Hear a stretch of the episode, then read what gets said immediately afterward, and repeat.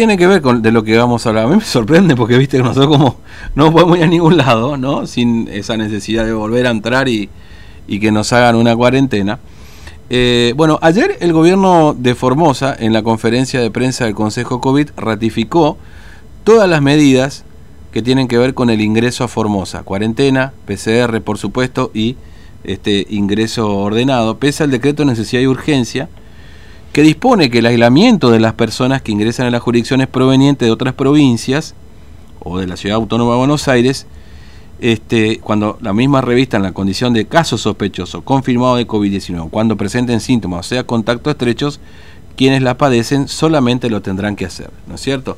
Claro, la provincia se reservó el capítulo donde se habla de las autonomías provinciales, o en todo caso, cuando el decreto dispone justamente que serán las jurisdicciones las que deban establecer estas políticas sanitarias. Pero eh, eh, desde la oposición hubo una interpretación diferente, existe una este, interpretación diferente a este decreto y de hecho se presentó un habeas corpus ante la justicia federal. Por eso vamos a conversar con la doctora Agostina Vilaggi, que, la, que promovió justamente con otro grupo de, abogados esta presentación. Doctora Vilaggi, ¿cómo le va? Buen día, Fernando, la saluda. ¿Cómo está usted? Hola Fernando, buen día. Muy bien, muchas gracias. Gracias por atendernos. Bueno, efectivamente han presentado este habeas corpus, ¿no es cierto?, en estas horas a propósito de este decreto de necesidad y urgencia, porque consideran que, ¿qué? ¿La provincia no, no estaría cumpliendo este, este DNU? Y la provincia en el día de ayer, mediante conferencia de prensa, ha ratificado que siguen vigentes los protocolos de ingreso ordenado y administrado a la provincia, exigiendo un aislamiento preventivo de 14 días, por más que la persona ingrese con un PCR negativo y sin presentar síntomas compatibles con la enfermedad. Nosotros ante ante esa eh, respuesta eh, que obtenimos que obtuvimos por parte del gobierno eh, decidimos instar a la a la justicia mediante una acción de, de habeas corpus que lo presentamos en el día de ayer y que mm. hoy ya ya tenemos un primer proveído por parte de la jueza a cargo que es la doctora López Macé donde solicita a la provincia que informe eh, la situación de las personas a las que nosotros hemos patrocinado mm. en ese habeas corpus. Estas personas, la, la situación particular es que, actualmente se encuentran aisladas por haber ingresado a la provincia con PCR negativo. Bueno, nosotros solicitamos que se las libere porque conforme al nuevo DNU, estas personas no tendrían por qué estar aisladas y cualquier aislamiento eh, conllevaría a una privación ilegítima de la libertad. Claro. Ahora, eh, la provincia dice, o por lo menos en, parte de la conferencia de prensa, fue muy escueto igual, ¿no? El ministro Ibáñez, habla justamente de la parte del decreto donde se establecen que son las provincias, en este caso, las que pueden disponer de su política sanitaria, ¿no es cierto? Eh, y que en todo caso, eh, este fue el argumento principal, además por supuesto de la situación epidemiológica, para poder sostener tanto el ingreso ordenado como las cuarentenas, digamos, ¿no? Eh, ¿Ustedes consideran que no tiene esta, esta, esta competencia la provincia? Sí, nosotros no desconocemos que las provincias tienen facultad de establecer medidas sanitarias. Por ejemplo, la provincia te puede decir cuando te vas a cenar a un restaurante cómo lo tenés que hacer, bajo qué condiciones, mm. si ingresás a, a una oficina pública que te tomen la temperatura o exigirte un distanciamiento y el uso de barbijo. Por supuesto que la, la provincia tiene determinadas autonomías para fijar su, su modalidad de, cuidado en la sociedad. Lo que no puede hacer la provincia es desconocer una norma federal que tiene rango y jerarquía superior a cualquier disposición provincial. Eso también lo establece la Constitución Nacional en cuanto a los rangos de, las de las leyes o los decretos nacionales. Mm. Entonces nosotros entendemos que, que, esa respuesta que dio el ministro Ibañez es una respuesta de, desconociendo completamente el, el, el, DNU que fue hecho a la medida del gobierno de Gilles Fran, porque es la única provincia que sigue exigiendo un aislamiento preventivo a las personas que ingresan a su territorio con un PCR negativo. Ninguna mm. otra provincia del país lo exige.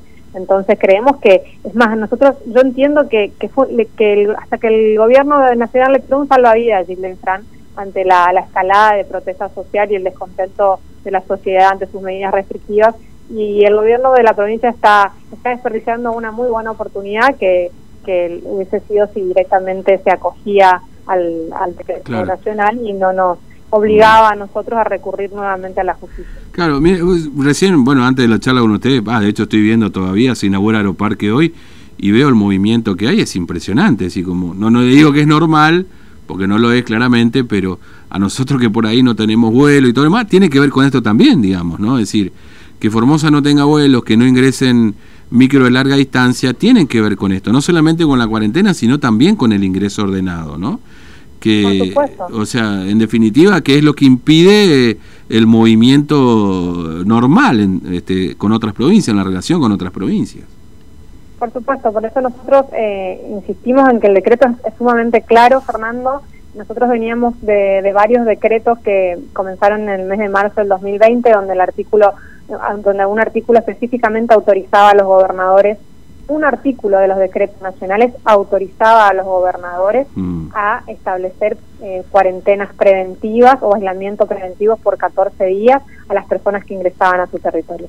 Ese fue el artículo que el, que el gobierno nacional decidió cambiar mm. ante la escalada de protesta que hubieron en la ciudad de Formosa y ante la cantidad de fallos eh, judiciales adversos a la metodología utilizada por el gobierno de Formosa en cuanto a la libertad de circulación. Y hoy el decreto es muy claro y dice, no se podrá aislar a, nadie salvo que la persona sea un caso positivo COVID o sea un eh, caso sospechoso. Inclusive hasta el decreto se tomó la tomó la, la, particularidad medida de decir de decir incluso mm. cuando una persona es sospechosa de COVID positivo y cuando eh, una persona tiene COVID positivo. O sea que hasta el, hasta el Estado Nacional fija los parámetros para que se tenga en cuenta cuando una persona puede ingresar o no sin hacer aislamiento. Ni siquiera dejó esa facultad al gobierno de la provincia de Formosa.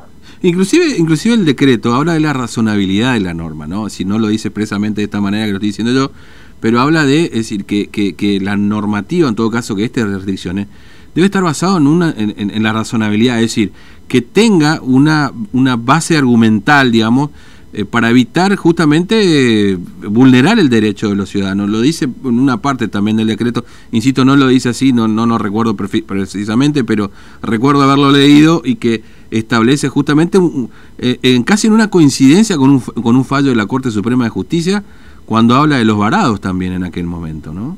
Es que, a ver, nosotros sostenemos y, entendemos que los derechos pueden ser restringidos. Mm esa restricción tiene que ser temporal. Cuando la restricción supera la temporalidad, mm. ya pasa a ser una medida restrictiva y una medida violatoria de derechos constitucionales y deja de ser razonable. Nosotros entendemos que el DNU, como bien eh, vos lo decías, Fernando, le dice algo. Es un DNU eh, a, medida del gobierno de Gilles y le dice que sus medidas prolongadas en el tiempo restringen por demás derechos constitucionales que es necesario ser restablecido y que la libertad de circulación es una garantía constitucional consagrada en nuestra Constitución y además en tratados internacionales de derechos humanos. Y un año de restricciones deja de ser tolerable para volverse irrazonable. Claro. Eh, ahora, es decir, ya la, la justicia, este, la jueza Belén López Macé, le pidió informe a la provincia y eventualmente ya tienen fecha para audiencia o todavía no? La provincia tiene 24 horas para, para, dar, para presentar el informe y, una vez que la provincia presente el informe mm. será fijada la fecha de audiencia. Suponemos que va a ser todo esta semana, ¿no? Claro, claro, entiendo. Bueno, este doctora Velázquez, gracias por su tiempo, muy amable, que tenga buen día. gracias a usted. Hasta un saludo. luego, saludo. Bueno, la doctora Agustina Velázquez presentaron este habeas corpus por esto que le mencionábamos hoy más temprano, ¿no? Que también se lo preguntamos a la doctora.